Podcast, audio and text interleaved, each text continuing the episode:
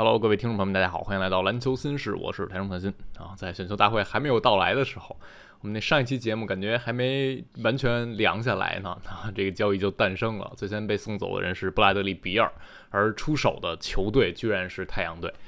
挺没想到的。然啊，说实话，挺没想到的。一开始传出来最先的消息呢，是比尔和奇才这边商议有可能走，然后最。引人注目的一个下家名字是热火队。我们知道热火今年打进总决赛了，但很明显他们的天赋是需要补充的。而那个时间点呢，人们会猜想啊，比尔和利拉德两个人可能是热火比较想要的名字。那后来有消息我们看到是热火可能对利拉德更感兴趣一些。然后后来突然就冒出来太阳队的名字了啊，说太阳队也有一比尔。一开始人们对这个交易留言的看法呢，可能更倾向于太阳是被拿来抬价的。太阳可能真的和奇才这边去聊了，去问了啊，但是奇才把这个事情泄露出来，是想给热火看，看热火能不能抬价。但是终归最后太阳完成这笔交易的一个根本啊，在于比尔他是有交易否决权的，所以比尔最终他选择了太阳队，他不想去热火，所以他就变成了这样的一个状况。我们先简单介绍这个交易的框架啊。啊，奇才这边得到的是保罗加沙梅特以及多个次轮签，还有二零二四和二零二六两个首轮的互换权。啊，这个多个次轮还有这两个首轮签的互换还没有正式的被这些名记爆出来，但是很多记者已经开始说是这样的一个筹码了。那我们只是看最后成型的会是什么。而太阳这边除了得到比尔，还有可能得到的是古德温啊，因为有消息说古德温经纪人已经联系他说他也会被放在这笔交易里。那看到这个交易，可能你的第一反应是太阳这边付出的筹码也还挺少的然后。就保罗加沙梅特就多个次轮就够了啊！之前爆出来消息，热火那边呢是给洛瑞、邓罗加多个首轮签，那个交易筹码和太阳这边相比呢，你会感觉没有差，甚至可能更好，因为首轮签对想要重建的奇才来说是更有价值的。但是还是那句话。比尔是有交易否决权的，那所以他能决定自己的命运。嗯，在整个这期节目，我们上来先提一嘴的就是奇才这边的视角。他们去年给比尔这份大合同的时候，五年二点五一亿，已经受到很多的质疑和嘲讽了。那这份大合同首先非常大，比尔他嗯，今年马上就要年满三十岁。这份合同越往后走，会越变成垃圾合同的样子，而且还给了比尔交易否决权。之前我们的节目里聊到过了，那这个交易否决权现在来看，能让他行使的权利实在太大了，他能决定自己去哪儿。所以今天。奇才做完这笔交易，他们得到的回报是非常非常少的。你会觉得比尔可能早一年，它交易价值就会在一个比较高的高点啊。当时出手肯定能给奇才换来更多东西，而现在给奇才换来的几乎是可以忽略不计的这样的回报。啊沙梅特不是一个能够给你带来多大帮助的球员啊，而保罗呢，大概率我们看到消息说奇才愿意和他协商，把他送到第三支球队，让他去争冠，或者奇才有可能把保罗裁掉啊，当然也有可能留下他用啊。那下赛季保罗相当于是一份到期合同。的样子，然后还有就是剩下那些次轮和首轮互换交易价值肯定是没有首轮签更大的啊，所以这个对奇才而言，他们把比尔送走得到的回报就非常非常少了。然后这里提到很多人说，保罗可能是潜在一个交易赢家啊，当然是建立在太阳确定不要他的前提之上，因为这笔交易做完，保罗他下赛季的保障合同部分会增加一千万左右。啊，本来下赛季它是一千五百八十万的保障，但是我们看到啊，这笔交易要想成型，因为太阳是付出薪水更少，然后换来比尔的这个合同更大的一方啊，所以配平的时候，保罗的薪水是要按照本赛季的薪水和下赛季受保障部分薪水取小去配平。啊，也就是你要拿一千五百八十万去配平，那这样的话，保罗加山梅特的合同是不够去配平换比尔的，因此需要把他下赛季受保障的部分提升啊，提升到两千五百万出头，这个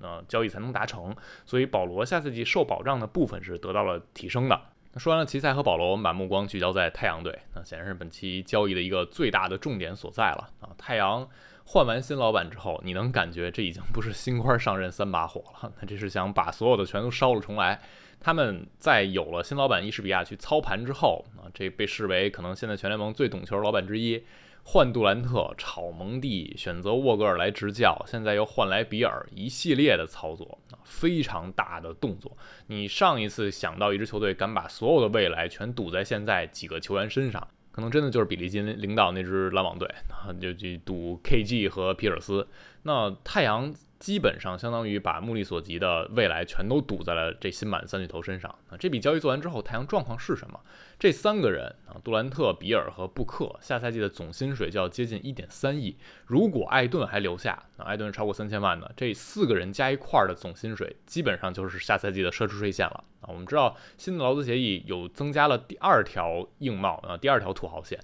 超过第二条土豪线之后，就会受到诸多的限制啊，比如你不能在赛季中签那些被买断的自由球员，比如你自由球员市场上不能行使用呃迷你中产特例，你最多只能用底薪，以及你做交易的时候在配平上你能够受到的限制是更多的，所以这一切都是为了限制这种超级球队啊巨头球队，而太阳现在注定要在未来三年。是在第二土豪线以上啊！你如果你留下艾顿，就肯定是这样。如果你把艾顿拆了，也要看你后边怎么去组这个阵容。而现在太阳队呢，哦，除了这四个人，还有的非保障的合同是佩恩以及维恩赖特。维恩赖特赛季是球队选项，相当于你要是把它视为非保障也是可以的。剩下那些球员，只有克雷格、兰戴尔和比永博是有早鸟权。啊，再剩下的所有人基本上就只是底薪，或者你用飞鸟权，也就比底薪高一点点啊，这样的合同能去留。所以现在太阳他面临的是什么？如果不动艾顿，你就是这四个人啊，加上佩恩和啊文莱特，然后兰戴尔这样球员，你可以多花钱去留，剩下的你就全得用底薪去填补你的阵容框架。那这就是毫无深度可言啊。到了二四到二五赛季，杜兰特、比尔、布克的年薪都会突破五千万啊！你试想一下，当年那支篮网队。如果他们顶薪延续了欧文、哈登，然后杜兰特也在，那本来篮网是这个版本，二四二五赛季四三个人都会突破五千万，然后把艾顿也算上来，这四位所有他们的受保障合同全都算上，他们未来一直待到啊从太阳队待到合同结束的话，要从太阳拿走超过七亿美元，所以这就是太阳队的一个现状啊，他们把所有都赌在了当下的这几个球员身上，而且你的未来的选秀权也全都能送的送走。啊，我们看啊，这个赛季的首轮签是给篮网了。下赛季按理说啊，那按之前那个报道，如果没有偏差的话，是和奇才首轮互换。二五年给篮网，二六年奇才互换，二七年给篮网，二八年是篮网互换，以及二九年也是在篮网手里。啊，未来的首轮签。隔一年有一个互换，剩下的都在篮网手里。那这些互换呢？如果太阳保持竞争力，他还是可以留下自己的签的。另外，如果之前那个报道准确，就是很多次轮，有可能六个次轮都被送走，那太阳连次轮去补充低廉合同这个球员的机会也没有了。可以说，太阳这个框架可调整余地已经非常非常小了啊！唯一大家值得去关注的就是这个夏天艾顿会怎么办啊？可以看到的是，有一些太阳记者已经在说，把艾顿拆成两三个合同换回来。可能是太阳比较理想的啊，因为很明显，艾顿，嗯，他目前的这个身价、合同价值和他在场上打出的实际价值是不匹配的。因为我们看到，在季后赛里已经挺明显，当保罗倒下之后，艾顿在场上会更迷失啊，因为没有好的空位能够给艾顿喂球。激活艾顿在进攻端的一些作用啊！下赛季你看这三个巨头啊，杜兰特、比尔和布克啊，一会儿我们会说他们的打法的相似程度。他们三个人都不是那种嗯极致的进攻核心、发起点啊，给你持球大核、主导进攻的那种感觉。所以艾顿在进攻一端他得到的戏份可能会进一步被压缩。而除非他在防守端，在前场篮板端能有飞跃性的进步，否则他这个合同肯定是不值的。而且站在啊太阳队他缺乏深度这个基础之上，艾顿变成两三份好用的角色球员的小合同，显然也是能更帮助到球队的。但是艾顿现在交易价值挺低的啊，之前最近的消息都是说他的价值不是特别乐观，很难换到。而我能想到的，太阳最后不把艾顿送走，只能是他的交易价值实在是低于期待值太多太多。否则，我觉得太阳是一定会把艾顿冻掉的。那当然，艾顿是由于去年夏天七月中的时候，哦，步行者给他的资质报价，然后太阳去匹配，所以艾顿这一年还是有交易否决权的。目前还没有到期，因此你不管把艾顿送到哪儿，也需要争取艾顿的意见啊，直到七月中。不过，艾顿显然可能想扮演一个挺重要的戏份，或者在一个环境更有利于自己发挥的球队。那这支太阳目前看上去。不是那么有利啊，所以我相信如果有合适的下家，艾顿是愿意去的。这个是大家后续要看太阳去怎么操作一点。而除了艾顿这一点啊，基本上我们刚才已经说到，你的阵容的薪金空间都被那三个人锁死了，很难有调整的余地。那么接下来的问题就是，比尔能给太阳队带来什么？这个版本太阳到底是什么水准？我们说比尔现在，当然他依然是一个全明星级别的得分手啊，能不能入选全明星是放在一边，但他是这个级别。过去的七个赛季，比尔有六个赛季场均得分是要在二十三分以上的，而且有四个赛季真实命中率是百分之五十八以上，啊，他是能够做到高效去砍分的。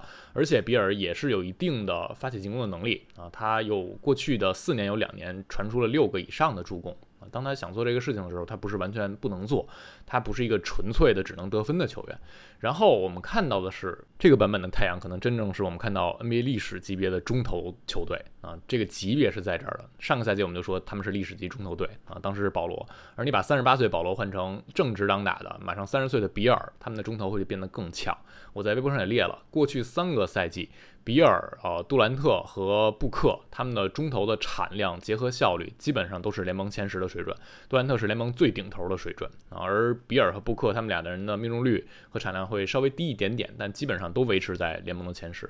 这三个人他们的中投是很无敌的，而且这三个人的跳投和强投的能力都很强。那么比尔带来最简单的一点就是这支太阳队命中投篮能力会很强很强，嗯，就是上个赛季保罗季后赛倒下之后的加成版的太阳。当时是杜兰特和布克两个人来论，如果你加上比尔，就是多了一个抡的点啊。当然，这三个人都是很偏向得分手属性的。不过我在微博上也提到了我所担忧的一个问题，就是最大的一点是比尔和杜兰特和布克的进攻太雷同了，太趋同了，他们的相似点太多了。这三个人理论上。都是非常出色的得分手，都是远中近可以得分，但是都太过于偏向和集中于中距离。杜兰特在年岁增长，他受过大伤之后，他的攻框的犀利程度和威胁性都是下降的，这是很明显的。他。在零到三英尺之内出手，上个赛季基本上就已经只剩十分之一的出手是在这儿完成的。而他的三分球这个赛季也是有波动的啊，到太阳之后投的准一些，整个赛季的三分命中率超过百分之四十，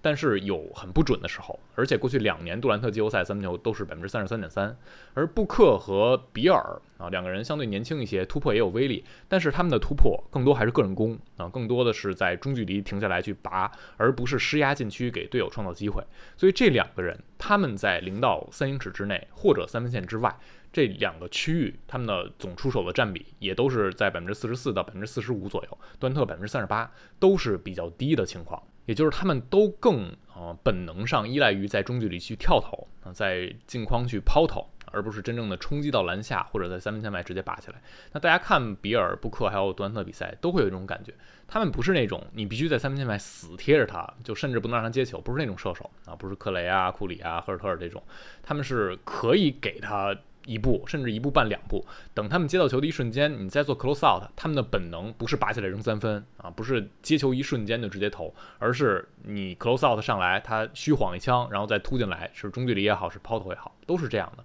所以这就很有可能，比如说到了季后赛，我们看到的是对方的防守会是像今年掘金防太阳，或者是上赛季啊凯尔特人防篮网，他们在中路不重兵。啊，有大量的协防、半协防，你可能杜兰特在弧顶拿球，感觉身边是呃一点二、一点五到两个人来防你啊，正面对着一个人，两边也收到两翼附近，因为你传出球的一瞬间啊，布克拿到球，他不是那种拔起来就距离三分线一步就扔了啊，更习惯也是你防守人回位的一瞬间，布克再往里突，都是这样的。所以这支太阳队他们在中距离区域，由于三个人都偏向于中距离，所以反而会影响他们的空间。那这三个人理论上都是空间很好的威胁点，但是由于三个人太趋同了，反而有可能让对方的防守好防。那我们会半开玩笑说，在今年季后赛之旅中，只有太阳赢了掘金两场，他们唯一赢掘金两场的队。那两场怎么赢的？是布克已经投出了历史级超神的强投表现，再加上杜兰特也一定程度无视个人效率，就是放开抡了啊，通过超难的把球投进的这种能力，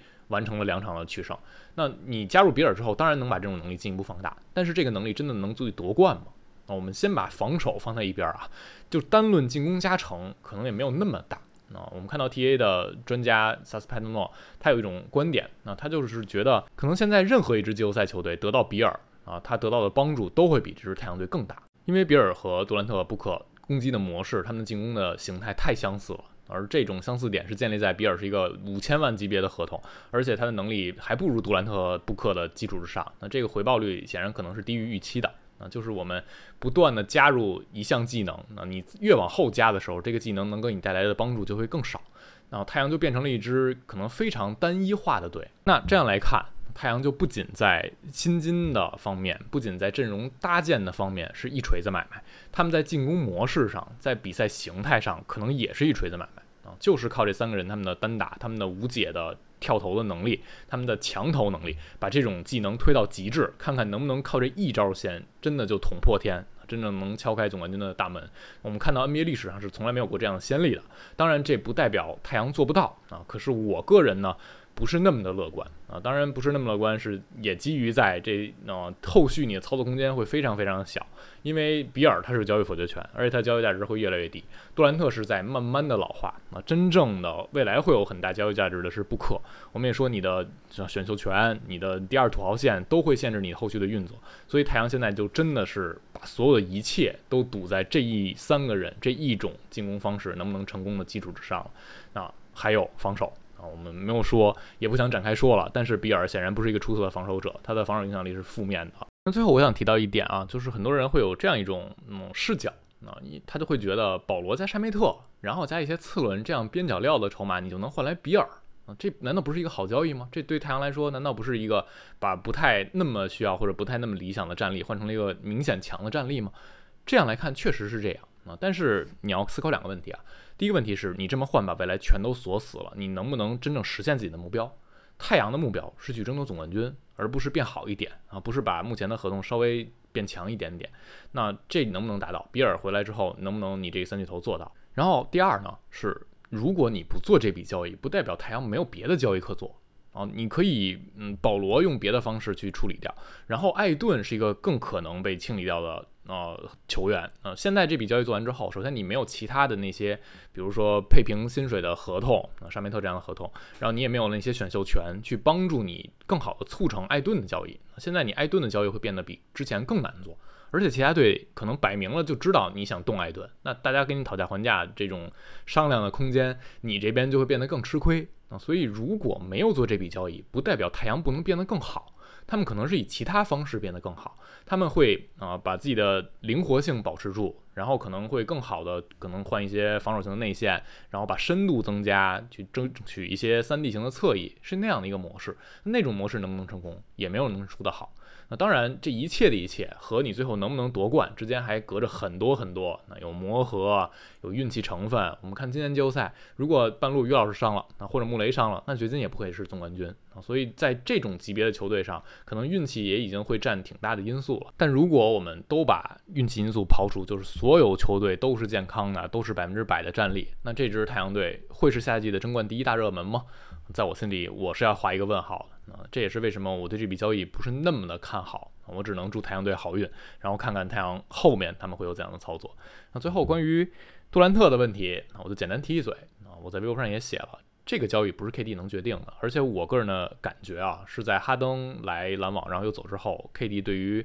哦，所谓的去招募球星啊，这些方面他已经不是那么有兴趣了。他后边接受采访一直在说的是，我就是努力打球啊，做好自己该做的，不断提升自己的技艺，不断打磨自己。我会觉得 KD 是更多把头埋下来，去专注于打出更好的比赛专注于感激自己能留在巅峰期更长一些时间啊。他是把完全的定位都定位在一个球员身上了啊。然后再一点是。呃，我认为 KD 在争冠这件事情上，他当然是想争夺冠军，然后他想有一个更良好的环境，但他已经不是那种啊，我非要怎么怎么样去拿一个冠军才行。我觉得心态已经变了。有很多人说，如果他不是那么想要冠军的话，他为什么要离开篮网队？我觉得这个因素还是挺多的啊，因为那个时间点，篮网是分崩离析的状态。欧文走之后。啊，整个篮网队已经不是 KD 加盟的时候他所期待的样子了。然后那个时间点，篮网不确定因素太多了啊。本西蒙斯这一个问题不解决，你就不知道篮网往哪个方向走，也不知道他们的未来是如何的。有可能 KD 选择留在篮网就是强弩之末，就是在浪费时间。对于每个人来说都是在浪费时间，可能对于球队来说也是痛苦的啊。因此，我觉得这不是一个所谓的我一定要争冠，我一定要拿冠军，我不拿就不行的那样的一个逼宫啊。而且当时那个节点，KD 也说的是。你把我送去太阳，我很高兴。那如果没有能成型，留在篮网队，我也会努力带领这支球队打球。那这就不是一个我必须得争冠才行啊！你要不要不送我走，我就不好好打，不是那样的态度。无论怎么样啊，在今年选秀大会之前就已经有这么热闹的大交易啊，可能这个夏天会比人们想象中更加风起云涌。我们就再期待一下吧，然后也期待太阳队之后的运作。您觉得这笔交易是怎么样的啊？你觉得这个太阳队下赛季到底是不是一支争冠球队，或者是不是比这个赛季磨合好的啊保罗、布克、杜兰特、艾顿的版本更接近冠军？都可以在评论区留下自己的看法。感谢收听，我们下期再见了，拜拜。